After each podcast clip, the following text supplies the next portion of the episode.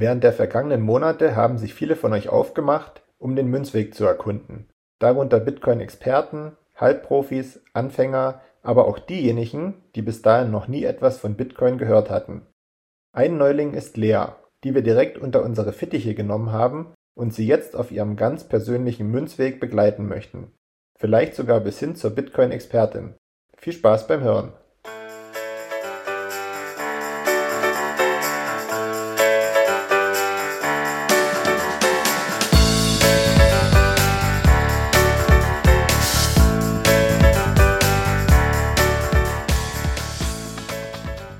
Hallo und herzlich willkommen zur 17. Folge Leas Münzweg. Ähm, wie ihr hört, Markus scheint nicht dabei zu sein. Er hat auch mal eine Auszeit verdient. Aber wir haben natürlich wieder dafür gesorgt, dass wir eine Vierer-Konstellation haben. Und dazu äh, werde ich jetzt zuerst erstmal unseren schon bekannten Gast ähm, Hallo heißen. Hallo Ernsthaft, grüß dich. Hallo in die Runde. Genau, und wie immer mit dabei die Lea und die Marin. Hallo, ihr beiden. Hi. Hi. Manu, ich muss dich korrigieren. Es ist schon die 18. Folge heute. Ja. Ich habe das mit Absicht gemacht, weil ich zeigen will, dass ich nicht in der Lage bin, sowas ordentlich zu moderieren und Markus schon direkt am Anfang vermisst wird. Ah, okay. Ja, das ah, okay. Ja. Genau. Das war gekonnt auf jeden Fall. Genau. Ähm, ich bin jetzt so voll im Modus, weil äh, normalerweise kommt Markus jetzt immer bei unseren Folgen direkt um die Ecke. Oh, was ist denn für eine Blockzeit? Ähm, Lea, weißt du, was die Blockzeit ist? Hatten wir das schon mal und ich habe es vergessen? Oder ist das jetzt eine Frage, die ich. Warte. Nee. Okay. Hat es ähm, wirklich mit Zeitzeit zu tun oder ja, wir machen mal kurz den, den Fact am Anfang. Wir machen das jetzt nicht jede Folge, aber damit du das mal gehört hast, wenn du dann vielleicht irgendwann mal einsteigen solltest, andere Podcasts zu hören, ähm, da kommt das nämlich des Öfteren vor. Ernsthaft, was ist die Blockzeit? Die Blockzeit wird hochgezählt und bedeutet im Endeffekt nur, dass ein neuer Block in der Blockchain hinzugekommen ist und aktuell sind wir bei dem Block 754976 und circa alle zehn Minuten kommt einer hinzu.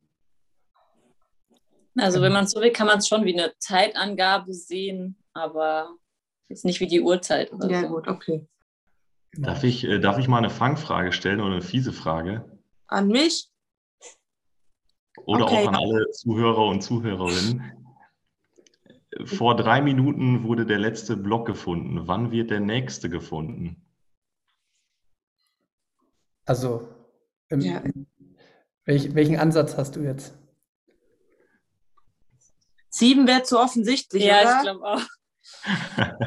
Äh, darf ich es beantworten? Darf ich es beantworten? Ja, darfst du. Zu jedem Zeitpunkt ist die Durchschnittszeit immer zehn Minuten. Spielt keine Rolle, wie viele Minuten der vergangene Block äh, weg ist, äh, weil in der Wahrscheinlichkeitsrechnung zählt immer der Moment und von dem Moment aus sind es immer im Schnitt zehn Minuten und die oder das Difficulty Adjustment legt ja dann äh, erst nach 2016 Blöcken fest, okay, so und so viele Blöcke wurden gefunden, wir müssen die Schwierigkeitsanpassung nach oben oder nach unten anpassen und so kommen wir immer auf diesen 10 Minuten Schnitt. Also je nachdem, ob die Blöcke schneller ja, ja, oder okay. langsamer gefunden wurden, wird das angepasst, damit mhm. es immer ungefähr zehn Minuten, zehn Minuten sind. Genau. Aber theoretisch könnte der nächste auch schon gleich in einer Minute oder zwei Minuten gefunden werden. Und dann wäre es zu einfach, wenn das immer so wäre. Ja, aber die tun das jetzt nicht nach jedem Block anpassen. Ja, nee, okay, das wäre wild. Ja. ja. Also in jeder Schwierigkeitsperiode ist quasi mit jedem Versuch, einen neuen Block zu finden, die Wahrscheinlichkeit genau gleich. Hm, okay. Zum nächsten Versuch. Hm. Genau. Sehr schön. So schöne, tiefe Fragen. Das freut mich. Da sind wir doch schon gut reingestartet. Ähm, ich konnte noch gar nicht fragen, äh, wie es dir geht, Lea und Maren, euch beiden. Wie sieht's aus? Hm, mir geht's gut. Ich bin ein bisschen müde, aber ich glaube auch mittlerweile, wenn ich auf die 30 zugehe, dass das einfach so ein Ding ist, was immer so sein wird jetzt. Also eigentlich alles wie immer, würde ich sagen. Okay. Maren, ja, das kann ich bestätigen mit dem immer müde. Irgendwie bleibt das dann so. ja. Aber sonst geht es mir auch gut. Perfekt. Haben wir gute Voraussetzungen für heute. Ernsthaft ja. ist natürlich auch noch die Frage: Bist du motiviert? Wie geht's? Wie steht's? Mir geht's bestens. Ich habe heute richtig gute Laune und ich bin bereit für die Folge. Bist auch nicht müde, ja? Nee. Sehr gut. Das hört sich doch sehr gut an. Genau. Ich bin noch ein bisschen angeschlagen und kaputt vom Wochenende. Ähm, aber ich habe äh, Urlaub jetzt und kann mich äh, ausruhen und muss jetzt den ganzen Tag nicht irgendwelche Dinge machen. Von daher bin ich auch motiviert. Verzeiht mir, wenn meine Stimme ab und zu weg ist, die ist noch angeschlagen, aber das kriegen wir auf jeden Fall hin. Über was sprechen wir heute? Ähm, wir hatten letzte Folge, ja, das war ja eher so ein, ja, so mal so eine Feststellungsfolge, wie es dir geht, Lea, wo du dich befindest, was sich bei dir im Leben verändert. Ähm, ja, Gab es Neuigkeiten im Bereich Bitcoin von dir? Hast, hast du irgendwas überlegt? Hast du irgendwas getan in der vergangenen Woche? Hattest du die Zeit? Hättest du dir die Zeit nehmen können? Ähm, mhm. ja. Ich habe heute mit meiner Mama ein bisschen drüber geredet, weil sie ganz verwirrt war, weil sie wollte wissen, ob ich auch schon Satoshis habe. Und dann habe ich gesagt, ja. Und dann hat sie, war sie ganz irritiert und hat mich gefragt, ob ich jetzt auch so zwölf oder 24 Wörter habe, die ich mir merken muss. Und dann musste ich ihr es kurz erklären, dass ich das nicht habe. Und dann, weil die ist immer fleißig am Hören. Die war auch vorhin schon, als ich heimkam, saß sie in ihrem Sessel und hat die letzte Folge gehört. Also dann hast du ja äh, fast schon Druck, nicht, dass deine äh, Mom dann äh, schneller ins, äh, sag ich mal, in den Sparauftrag mit einer Hardware-Wallet kommt. Richtig. Ja, das ist so. Und ähm, was hast du ihr dann gesagt, dass du die äh, 12 oder 24 Wörter nicht hast? Wie hast du das erklärt? Naja, also es ist ja, das ist ja quasi nur so ein Sicherungssystem für deine Satoshis. Das ist ja keine Voraussetzung, dass du das haben musst, damit du Satoshis haben kannst, sondern einfach nur, damit du sie halt sicherer verwalten kannst, als jetzt auf deiner Blue Wallet oder sowas. Okay, sehr gut. Also du hast ja dann äh, aktuell dann sozusagen noch im Lightning Wallet. Genau. Mhm, okay. Perfekt, schön. Na, siehst du, dann bringt es ja schon was, wenn deine, wenn deine Mom jetzt so fleißig dabei ist. Das ja. sehr gut an. Sie hat nur fünf Minuten verpasst, weil sie noch nicht weiß, wie man äh, auf Pause drückt bei Spotify. Das hat sie nicht hingekriegt und ich kam rein und habe sie dann erklärt. Und dann hat sie fünf Minuten verpasst, weil sie nicht wusste, wie man Pause drückt. Aber ja. Okay, naja. Aber wie sie erneut die Folge hören kann, das weiß sie ja. Ja, das kriegt sie hin. Okay, perfekt. ähm, ich hatte mir ein bisschen heute vorgenommen, äh, über den Euro ein bisschen abzulästern. Wir haben das zwar in der Vergangenheit schon mal getan, aber wir wollen heute mal so ein bisschen auf ähm, mögliche Zukunftsvarianten eingehen, warum es in den Zukunftsvarianten, die wir, also ich und vielleicht auch einige aus unserer Münzweg-Gruppe für die Zukunft sehen und welche Problematiken dies mit sich bringt. Und dann werden wir vielleicht auch so ein bisschen über Abschaffung von Bargeld mal so ein bisschen sprechen. Wie gesagt, wir äh, nehmen hier nie Anspruch drauf, die Weisheit zu kennen und es sollte auch immer wieder alles überprüft werden, was wir sagen, aber wir geben einfach mal unsere Meinung preis und besprechen das mal mit dir, Lea, wie du das so findest. Mhm.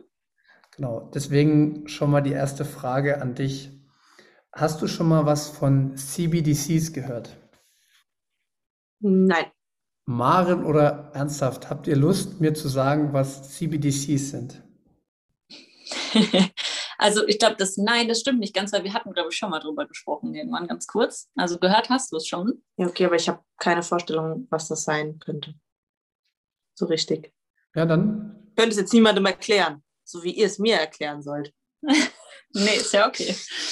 Ähm, also eigentlich übersetzt heißt CBDC ist einfach nur Central Bank Digital Currencies, ah, also ah, okay. ja. Zentralbankwährung, digitale Zentralbankwährung. Mhm. Gut. Ernsthaft, du kannst gerne noch was hinzufügen, wenn du noch irgendwas genauer erklären möchtest. Also das passt erstmal, also wunderbar, die Abkürzung nochmal ausgesprochen und alles weitere würde ich sagen, klären wir anhand von Manus Fragen. Sehr gut. Finde ich auch gut. Lea, ähm, ich kann dir sagen, dass die Presse und auch die EU schon in einigen Berichten darüber informiert haben, dass die EU an einer solchen Währung arbeitet. Mhm. Kannst du dir oder warum macht sie das? Welche Vorteile hat so eine digitale Zentralbankwährung im Vergleich zum jetzigen System? Mhm. Also hast du da, wenn du das jetzt so hörst, welche Gedanken machst du dir da? Und, Und also ein, ein Grund vielleicht auch einfach die Ressourcenschonung, dass du halt kein Papier oder so dafür benötigst, dass du es, wo du es draufdrucken kannst. Aber andererseits ist es dann halt auch wieder wahrscheinlich der Nachteil, dass du halt gar keine Transaktionen mehr irgendwie machen kannst, ohne dass jeder mitbekommt, wo ich jetzt mein Geld hinballer. Wenn ich ja irgendwie 50 Euro in der Tasche habe, ist es ja weniger nachvollziehbar, was ich jetzt von dem 50-Euro-Schein kaufe, als wenn es dann wieder über irgendeinen Internetprozess passiert. Mhm. Das ist, ein, das ist eine interessante, interessante Aussage, die du da triffst. Wieso machst du dir darüber Gedanken? Also erstens, weil es schon wahnsinnig gruselig ist, dass ich, wenn ich mir auch irgendwas auf einer Seite angucke, dass ich dann die nächsten drei Wochen auf jeden Fall Werbung von irgendwelchen Küchengeräten bekomme oder dass ich einmal für meinen Opa nach einem Treppenlift googeln musste und jetzt seit zwei Jahren Treppenlift-Werbung in meinem Spamfach von meinem Mailordner habe, obwohl ich das nicht benötige. Ja, also das ist halt, äh, du bist ja im Internet halt eigentlich, wenn du da irgendwie Geld hin und her irgendwie jetzt auch per Online-Banking oder was auch immer, es ist ja immer für irgendwelche großen Banken, die da irgendwie dahinter sitzen, transparent, was mit meinem Geld passiert. Also das ist mir schon klar. Mhm. Das finde ich, finde ich total. Also du bist dir über sehr, sehr viele Dinge sozusagen bewusst, die du äh, im Internet machst. Und ähm, hast du das Gefühl, dass du das gern ändern wollen würdest? Oder sagst du halt einfach, ich bin ohnmächtig und ich kann dagegen eh nichts machen und ich habe das einfach deshalb so angenommen und dann ist das halt so? Nee, ich finde es schon, also das ist ich rede mir immer ein, dass ich wahrscheinlich eh wahnsinnig uninteressant bin, weil ja, das Spektakulärste, was ich ja Google sind Treppenlifte. Aber ähm, da gibt es bestimmt interessantere Leute. Aber es ist natürlich schon irgendwie, macht man sich dann irgendwie Gedanken. Und das, ich finde es schon merkwürdig auch, dass du dann nur irgendwas eingeben musst irgendwo im Internet und plötzlich kriegst du ständig Werbung dafür vor die Nase ge geschmissen. So, das ist natürlich schon, weiß ich nicht, sehr merkwürdig auf jeden Fall. Mhm, okay. Also ich muss auf jeden Fall nochmal einen Marker jetzt setzen für zukünftige Folgen, dass wir auch grundsätzlich mal über Privatsphäre sprechen, mhm. vor allen Dingen im Umgang mit, mit dem Internet und was das vielleicht auch mit Bitcoin auf sich hat. Das mhm. finde ich ein ganz, also das geht ein bisschen dann noch über Bitcoin hinaus, also so ein bisschen, wie man sich im Internet verhalten könnte, sollte, müsste. Ähm, aber nochmal zurückzukommen jetzt zu der Zentralbank Währung, die eventuell von der EU 2023 oder 2024 auf den Weg gebracht wird. Ähm, du hast die Punkte genannt. Was ist denn eigentlich der Unterschied? Also, Darf ich noch ganz kurz einhaken? Ich ja. möchte noch kurz sagen zu diesem, ja, dass dann alles digital ist und genau nachvollzogen werden kann, was du von deinem Geld gekauft hast, weil ich habe tatsächlich letztens mit einem Arbeitskollegen gesprochen, der hat sich ein neues Auto gekauft und wurde dann von seinem ähm, Banker ähm, bei dem er dann einen Kredit für dieses Auto aufgenommen hat, darauf angesprochen, ach ja, ich sehe ja hier anhand Ihrer Zahlungen, Sie gehen gerne campen und ähm, das fand ich dann auch schon wieder so ein bisschen, okay, äh, guckt er da seine äh, Einkäufe durch, um dann irgendein Gespräch anzufangen. Also das fand ich auch schon so ein bisschen merkwürdig äh, und ich finde das auch irgendwie nicht so gut, dass dann irgendjemand da meine Transaktionszahlungen durchschaut und geguckt, was ich so eingekauft habe in den letzten Wochen. Also das fand ich dann auch irgendwie ein bisschen, als er mir das erzählt hat, so ein bisschen so, naja, okay, das finde ich jetzt nicht so gut. Das wollte ich nur noch mal eingeworfen haben. Das sind dann auch immer so die Gefahren dahinter. Ja, sehr, sehr gut und das äh, ist auch eine gute Überleitung zu der nächsten Frage, die ich habe. Denn Lea, du hast ja gerade eben schon von Maren gehört, anscheinend findet das ja schon statt. Was ist denn jetzt der Unterschied zu unseren digitalen Zahlungen, die wir über IBAN machen, zu einer äh, digitalen Zentralbankwährung? Hm, naja, ich nehme einfach mal an, das ist dann ja auch was länderübergreifendes wahrscheinlich, wenn das so eine von so einer digitalen. Ist ja oder? aber beim, beim, Euro jetzt auch so. Also in Holland kannst du ja auch. Ähm, ja, ich meine, wenn ich jetzt von meiner Sparkassen-App hier irgendwie Geld rumschicke, dann ist es ja irgendwie nicht, in meinem Kopf zumindest, nicht so ein großer Bereich, sage ich mal, in Anführungszeichen, wie wenn das jetzt irgendwie eine digitale Währung ist, die für die ganze Welt gilt. Ja, aber der, der Euro, der ist ja nur erstmal für den Euro-Raum. Also dieser ähm, oh. E-Euro wird er sich dann wahrscheinlich mhm. oder irgendwie so nennen. Was wäre glaub, der Unterschied zum jetzigen System? Hm. Naja, es läuft dann ja alles über einen Anbieter wahrscheinlich, oder? Also du hast dann auch wahrscheinlich halt auch einfach keine Option mehr, zwischen denen du wählen kannst, wenn du irgendwie online dein Geld verwalten möchtest, sondern du hast einfach nur diesen einen Anbieter, an den du dich wenden kannst und nicht so wie jetzt, wo du irgendwie dir aussuchen kannst, bei welcher Bank du dein Geld irgendwie lagerst oder wie du das machen möchtest.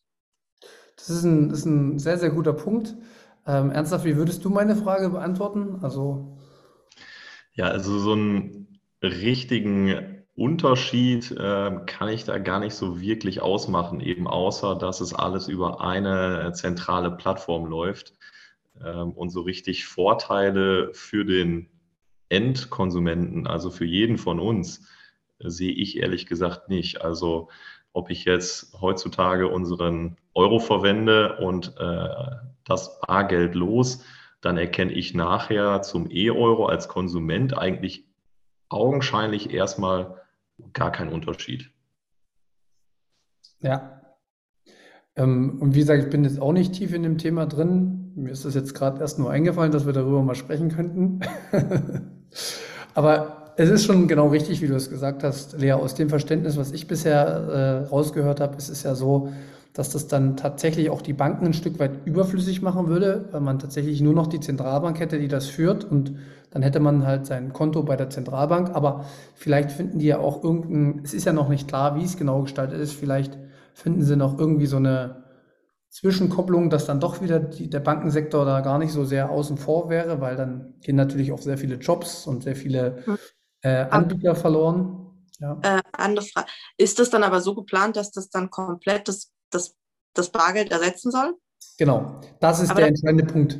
Das finde ich dann schon wieder auch einfach in dem Punkt schwierig, dass jetzt zum Beispiel, es ist jetzt vielleicht weit hergeholt, aber was ist denn zum Beispiel, jetzt mal ganz blöd runtergebrochen, wenn du jetzt zum Beispiel irgendwie eine, eine, Familie hast, zum Beispiel, wo irgendwie häusliche Gewalt herrscht oder so, und dein einziger, deine einzige Möglichkeit, irgendwie von da wegzukommen, ist irgendwie dein Bargeld, was du noch in der Tasche hast, weil du keinen Zugriff auf dein eigenes Konto hast, zum Beispiel, weil irgendwie in dem Fall der die gewalttätige Partnerin das verwaltet oder was auch immer, du kein eigenes hast, dann hast du ja eigentlich gar keine Möglichkeit, unbemerkt an Geld zu kommen, weil du ja, weil das ja jeder, äh, auch derjenige, du könntest ja gar nicht da dran.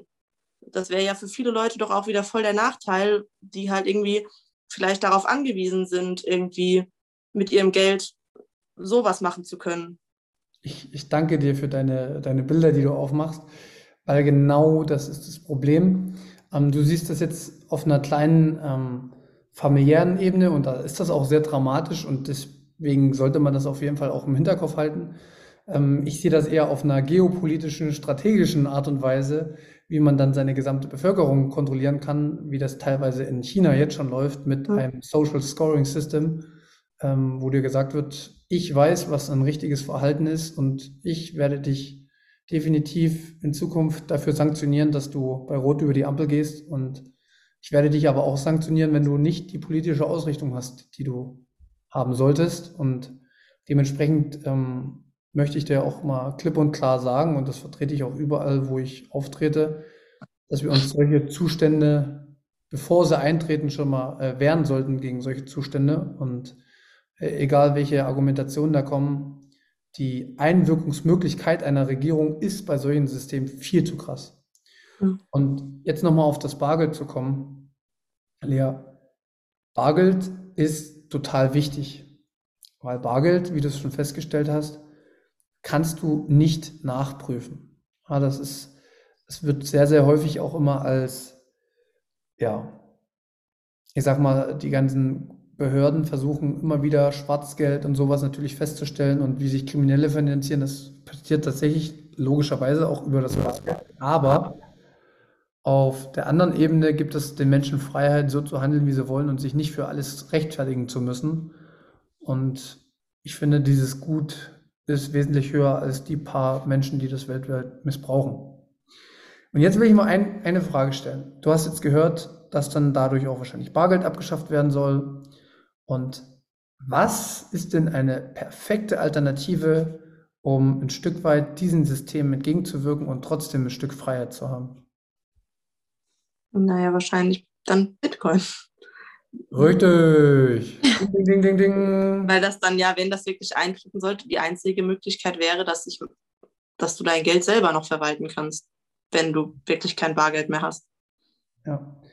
Und jetzt stell dir einfach mal vor, wir befinden uns in einer Situation weltweit, wo fast jede Währung eine sehr, sehr hohe Inflation hat, teilweise Hyperinflation stattfinden, die Regierung immer größere Probleme bekommen, der Bevölkerung zu erklären, warum das so ist.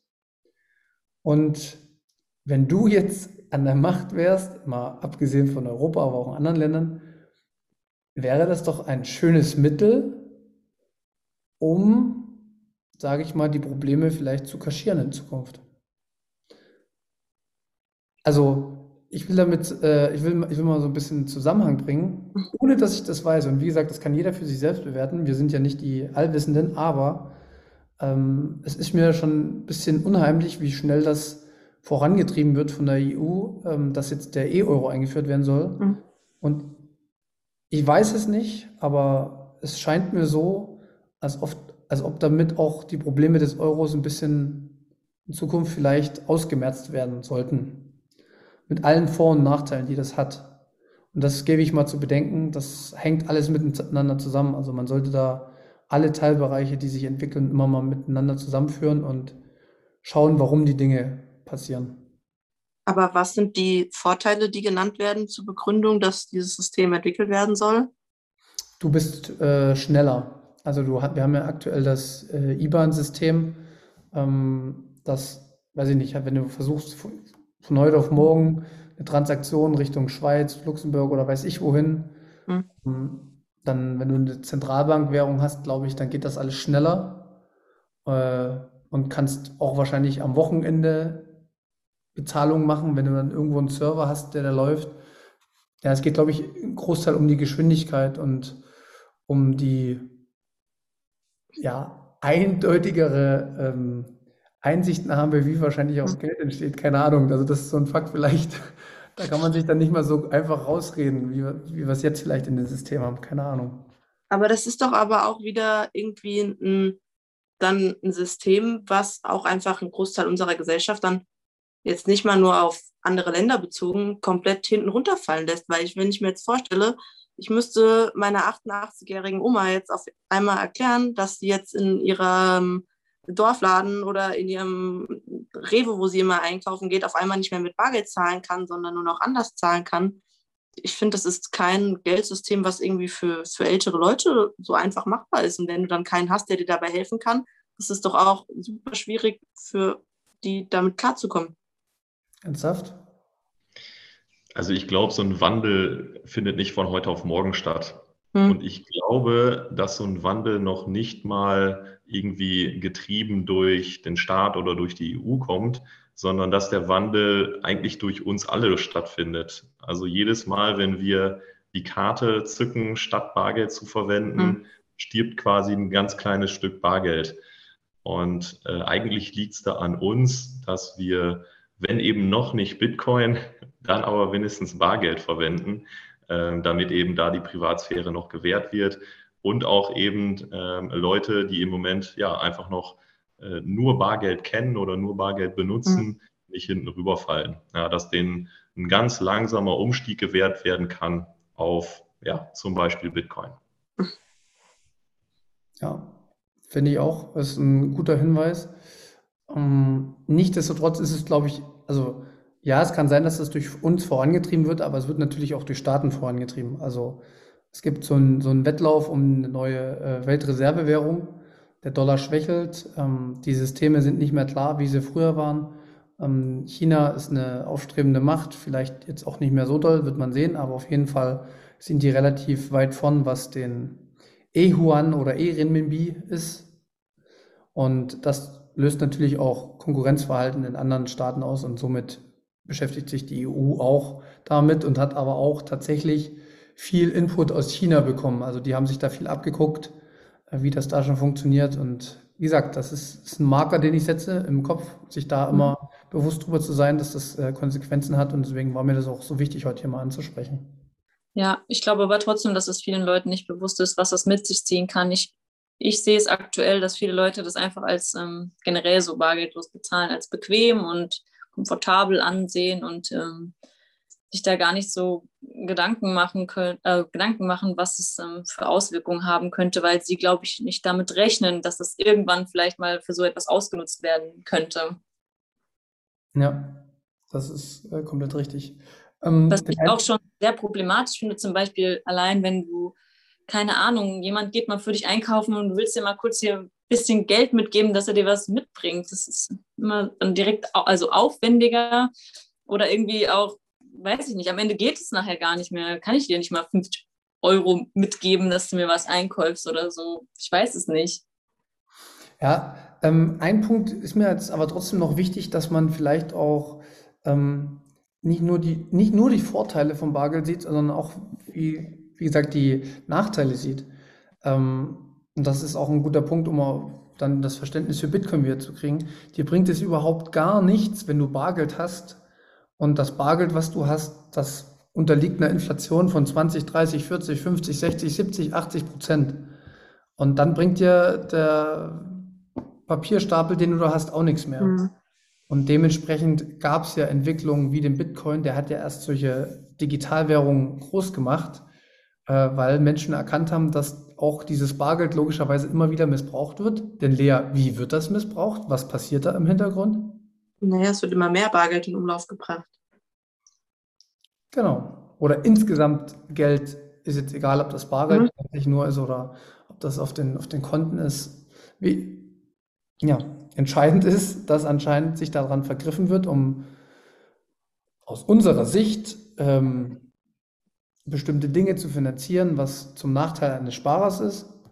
Und deswegen würde ich auch trotzdem jeden 80-Jährigen oder 88-Jährigen oder 90-Jährigen trotzdem empfehlen, sich weitestgehend ja auch so hart es klingt, vielleicht doch dafür zu öffnen.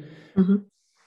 Oder zumindest seine Kinder fragen oder seine Enkel oder weiß ich was. Weil es geht tatsächlich um die, ja, wenn das Gesparte irgendwann weg ist, ist es wesentlich schlimmer. Und darum geht es bei Bitcoin. Aber gut, das Problem der Inflation ist ja mit den Zentralbankwährungen ähm, nicht gelöst. Also. Aber ist das dann trotzdem eine Menge, wo die einfach immer mehr in Umlauf bringen können? Also genau, das, das Problem hättest du trotzdem. Den einzigen Vorteil, den sie tatsächlich bei den Zentralbankwährungen hätten, in der Theorie haben die dann Zugriff ja auf jedes Konto und könnten eine Generalabschöpfung bei jedem dann machen, wenn zu viel im Umlauf ist. Und also das wäre halt richtig krass. Also ich ja, glaube, das wäre hm? wär dann ja aber für alle, also das wäre dann ja irgendwie, erst hast du ein Problem, was dann irgendwie von großen Banken geschaffen wurde und das wird dann wieder auf den Schultern von den Leuten, die eh schon damit Probleme haben, dann wieder irgendwie versucht zu lösen. Ja, aber das, das haben wir ja jetzt schon. Also das ja, ist aber immer so. Ja. Aber wenigstens kommt jetzt keiner zu dir und sagt, ey Maren, gib mir 1000 Euro, wir haben zu viel Geld im Umlauf, dann kann ich es anzünden. Na ja, gut, das machen die halt heimlich hintenrum. Du kriegst es halt nicht richtig mit. Also im Prinzip machen sie das mit der Inflation schon die ganze Zeit. Nur halt, dass sie nicht hingehen und sagen, gib mir 1000 Euro. sie nehmen sich einfach sozusagen. Ja, ernsthaft, was denkst du, wie läuft das dann bei CBDCs mit Inflation? Ja, schwer zu sagen. Also, die haben auf jeden Fall ähm, sehr, sehr viel mehr Möglichkeiten, auf irgendwelche Marktsituationen zu reagieren eben weil, wie du gesagt hast, ähm, das Geld einfach zentral in der Hand ja, denn der EZB zum Beispiel liegt. Und ähm, wenn sich da eine Inflation anbahnt, ähm, könnten die, denke ich, sehr, sehr zielgenau reagieren. Aber ich glaube, dass die, ja, dieses Gesamtproblem Inflation eigentlich nie richtig verstehen werden. Und ähm, ja, ich sag mal, regionale Inflation ist teilweise ja auch was, was ganz Normales, was marktgesteuert einfach passiert. Ähm, also wie jetzt zum Beispiel die Gasknappheit. Es ist ja definitiv so, dass die auch einen Einfluss auf die Inflation hat, aber eben nicht so groß, wie uns gerade suggeriert wird. Also das heißt, regional äh, kann es immer zu Inflationen kommen. Einfach, einfach weil der Preis ähm, nun mal auch ähm, die Information über Knappheit zum Beispiel ist oder eben nicht über Knappheit, sondern auch über Überfluss. Also wenn ich einen sehr, sehr hohen Preis bezahlen muss, dann heißt das, dass irgendwo äh, in der gesamten Lieferkette vielleicht eine Knappheit entsteht, mhm. Dann weniger Angebot für diesen großen Markt besteht. Schön, Deswegen, dass du das nochmal so aufführst. Also deswegen sind hohe Preise ja, oder, oder allgemein Preisstabilität, ähm, finde ich, ist ein absurdes Ziel, weil uns eine Preisänderung eigentlich Informationen gibt. Hm. Der Markt regelt eigentlich den Preis, nicht irgendwelche Staaten. So ist es. So sollte es sein. Ja. Schauen wir mal, ob wir das nochmal erleben. genau. Ähm, ja, Lea, hast du noch Fragen jetzt zu dem Thema oder jetzt vielleicht noch in Bezug auf Bitcoin, wie das dann sozusagen reinspielen könnte? Ja, ich frage mich halt, ob das, wenn das dann wirklich so weit kommt, ob das dann auch Auswirkungen auf Bitcoin hat, wenn es dann nur noch diese Online-Bezahlmöglichkeit gäbe. Ja, die, die Frage, die du dir vielleicht stellen solltest, ist, wenn du dir jetzt immer mehr von Woche zu Woche Informationen über Bitcoin aneignest, und du kommst irgendwann in die Situation und es gibt zentral digitale äh, Währung, äh, im Euro zum Beispiel, und du bist in einer Partnerschaft und du hast Probleme mit deinem Partner und du hast nur Zugriff über das Konto. Ja, gut. Dann möchte dann ich. Ja. Wäre halt die einzige Möglichkeit Bitcoin. Ja, aber wenn du dann nichts hast. Ja, dann, dann ist schlecht. Ja, aber dann kannst du trotzdem Bitcoin zum Beispiel gespendet bekommen oder Du kannst ja trotzdem durch deine Dienstleistung, wenn ich dann zum Beispiel zu dir komme und äh, meine Haare schneiden lasse und ich bin ein kleiner Aufsässiger, der den Bitcoin benutzt, weil er den Zentralbankwährungen nicht vertraut, dann gebe ich dir einfach Bitcoin und es kann niemand verhindern, weil mhm. ich dir im Zweifel einfach nur was geben müsste. Naja, dann die Wörter. Richtig. Siehst du die Tragweite, die eigentlich die Erfindung Bitcoin mit sich bringt? Mhm. Das ist, das ist ein Freiheitstool für dich. Und das, weiß man, man spürt immer erst, wenn die Freiheit weg ist, was man vermisst. Und das ist ein ganz, ganz, ganz wichtiger Punkt bei Bitcoin. Und das Problem ist nur, du kannst dir die Freiheit nur nehmen, wenn du dich ein bisschen auskennst. Mhm. Und deswegen ist ja immer wieder, wieder mein Appell, was wir jede Woche machen, diese, diese Informationen, die man sich hier aneignet, das ist immer für sich persönlich, um in jeder Situation agieren zu können und ähm, auch ja, Eigenverantwortung für sich übernehmen zu können. Wir sagen ja immer nur, ja gut, jetzt geht es um Sparen, aber es gibt so, so viele Bereiche, wo das tatsächlich essentiell ist. Und man sieht in den ganzen Diktaturen, man sieht es wirklich schon. Ich glaube, den meisten Leuten wird es leider erst auffallen, dass sie Bitcoin brauchen, wenn es schon zu spät ist. Ja. Herr Saft?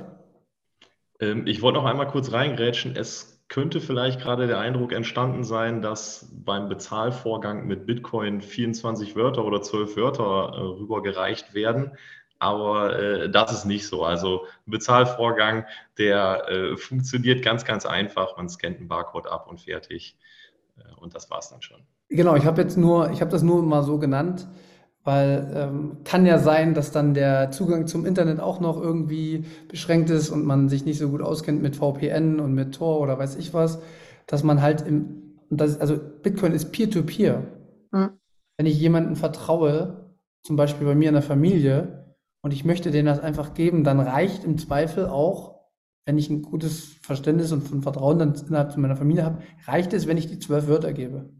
Also ich muss nicht mal im Internet sein, um mit Bitcoin handeln zu können, sondern ich kann es tatsächlich auch offline mit einem Blatt Papier und er geht dann vielleicht irgendwo wieder online oder du hast irgendwie eine Stahlplatte. Das hat auf jeden Fall einen Wert, wenn man sich damit auskennt. Das stimmt. Ja. Genau. Also ich habe das jetzt auf die unterste Ebene mal gepackt, äh, was notwendig ist und in Krisenzeiten wird man, wird man das nutzen, glaube ich.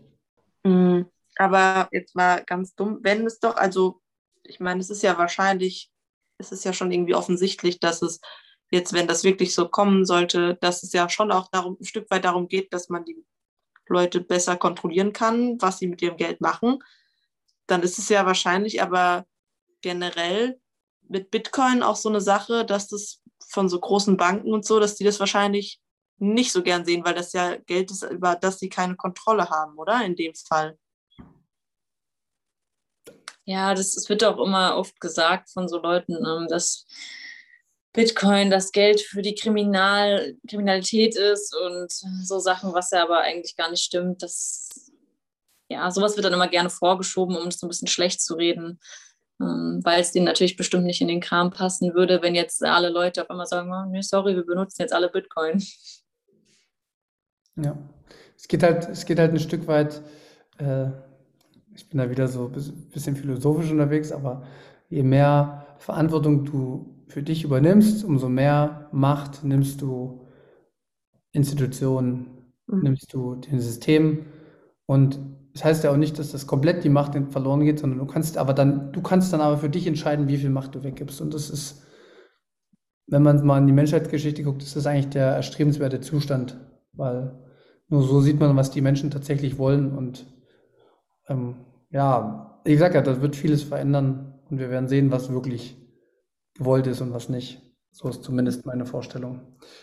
Ernsthaft, du wolltest noch was sagen? Ähm, nee, ich knüpfe da einfach mal direkt an. Ähm, es ist erstrebenswert, dass quasi die Macht beim Einzelnen liegt und nur so quasi ähm, ja der Einzelne oder der Einzelne entscheidet selber über sein Handeln und das soll ihm nicht vorgegeben werden durch zum Beispiel eine CBDC ähm, wenn irgendeine, ja, weiß ich nicht, vielleicht sogar politische Agenda oder sowas besteht. Ähm, ja, wir wissen alle, wir müssen äh, das Klima besser schützen. Äh, mit einer CBDC wäre es aber dann zum Beispiel möglich, dass äh, ich einmal im Jahr im Urlaub fliege und dann ist mein CO2-Konto quasi voll und für den Rest des Jahres kann ich mir eben dann nicht mehr so viel leisten oder dann muss ich meinen Lebensstandard, den ich habe, senken. Ähm, also das ist für mich echt eine Dystopie, in der wir da leben würden. Ähm, ich habe zufällig gestern auch noch einen Artikel gelesen, dass in China auch getestet wird, ähm, dass Geld ein Ablaufdatum hat. Also stellt euch vor, ihr werdet von eurem Arbeitgeber bezahlt und ihr habt ein halbes Jahr, um dieses Geld auszugeben. Und wenn ihr das nicht gemacht habt, dann verpufft es in der Luft. Also es äh, ist auf jeden Fall eine Welt, in der ich nicht leben möchte. Deswegen ähm, warne ich wirklich davor. Und das ist wirklich eine Dystopie, in der wir, glaube ich, alle nicht leben möchten.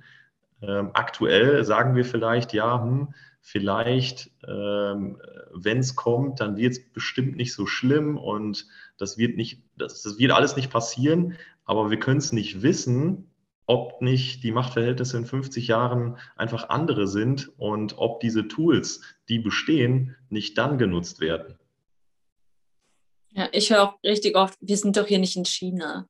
Also weißt du doch gar nicht, wie das irgendwann sein wird, aber alle sind sich da immer irgendwie, habe ich das Gefühl, zu sicher, dass uns das hier nicht passieren kann. Guck, ist komplett guck. verrückt auf jeden Fall, dieses, ähm, dass das Geld ein Ablaufdatum haben sollte. Das ist total das habe ich noch nicht gehört tatsächlich, aber diese Vorstellung finde ich einfach komplett verrückt. Das ähm, tut ja einen noch mehr zum Konsum drängen schon. Ähm, verrückt, also echt. Ja, dann bist du nur noch ein, ein Roboter, der ähm, dazu getrieben wird zu konsumieren, damit auch das alles schön weiterläuft. Und Lea, guck es dir zur Not an, es ist in der Geschichte immer und immer und immer und immer und immer wieder passiert. Und es passiert auch aktuell in der Türkei, in Venezuela, in Afrika. Bei uns geht es schon los mit einer Rieseninflation. Immer diejenigen, die die Macht über das Geld haben, werden das Macht-Tool auch nutzen und nicht immer zum Vorteil von dir, sondern eigentlich immer zum Nachteil von großen, großen Bevölkerungsschichten. Und deswegen ist das eine Zeitenwende auf digitale Art und Weise, die aber schon 2008 beziehungsweise dann 2009 gestartet ist. Was? Ne, finde ich nicht gut.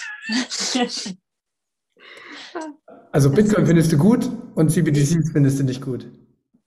Ich finde den Gedanken dahinter halt irgendwie einfach wahnsinnig verrückt, dass wenn das dann wirklich so wäre, dass du dann irgendwie, dann hast du ja quasi Leute, die sich nicht mit Bitcoin auskennen oder so, die haben, du hast dann ja eigentlich gar keine, gar keine Möglichkeit, irgendwas in deiner Zukunft zu sparen, wenn du ja quasi dazu gezwungen bist, das innerhalb von einem Jahr irgendwie rauszuballern, weil es sonst keinen Wert mehr hat. Und dann sitzt du da irgendwann mit 80 und hast kein Geld.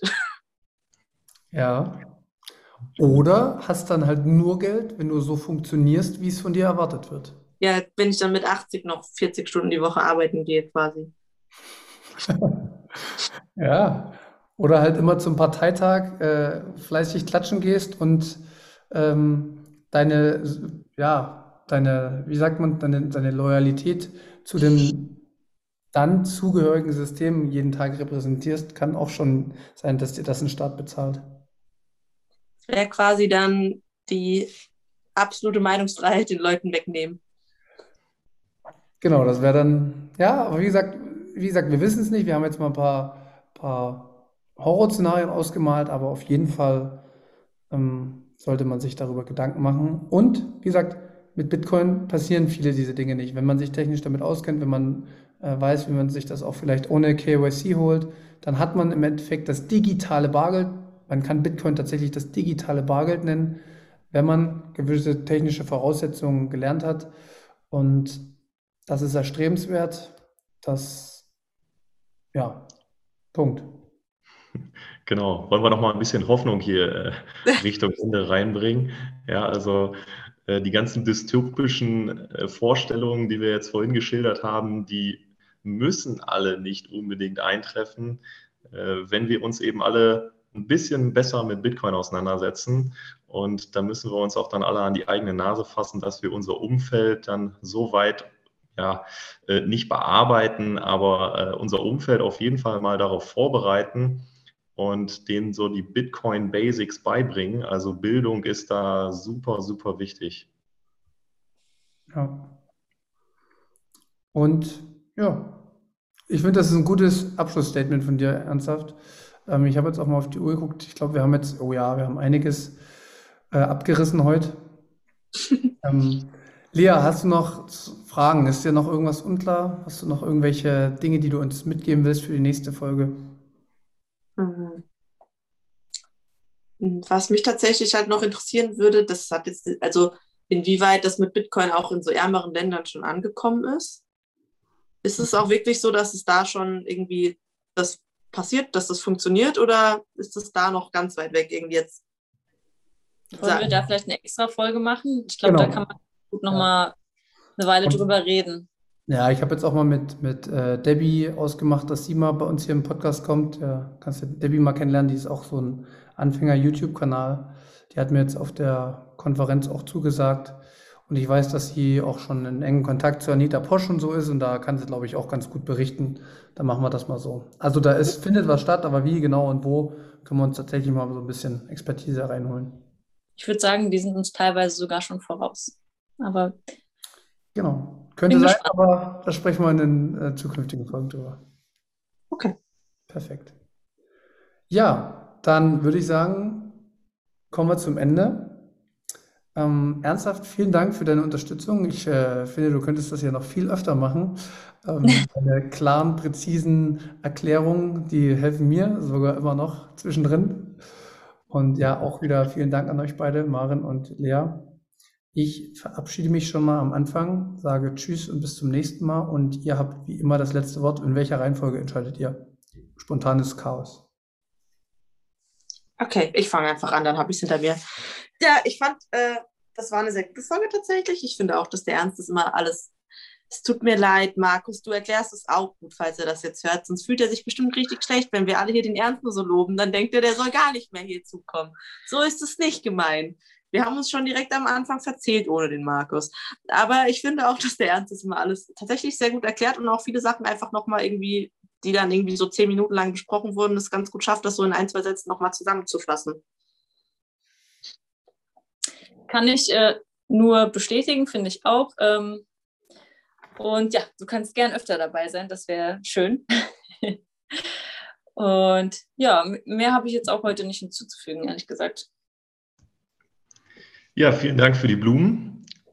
Ihr habt gerade dafür gesorgt, dass ich, äh, der sowieso schon gute Laune hatte, jetzt nochmal eine Schippe oben drauf gelegt bekommen hat. Also meine Laune, die äh, steigert sich nochmal hier exorbitant gegen Abend. Sehr also ich gucke, ob ich gleich überhaupt noch schlafen kann. Richtig aufgeregt. Aber ja, äh, also ich komme jederzeit gerne wieder. Macht mir Spaß. Und auch von meiner Seite, ciao, ciao. Tschüss. Dann macht's gut. Ciao.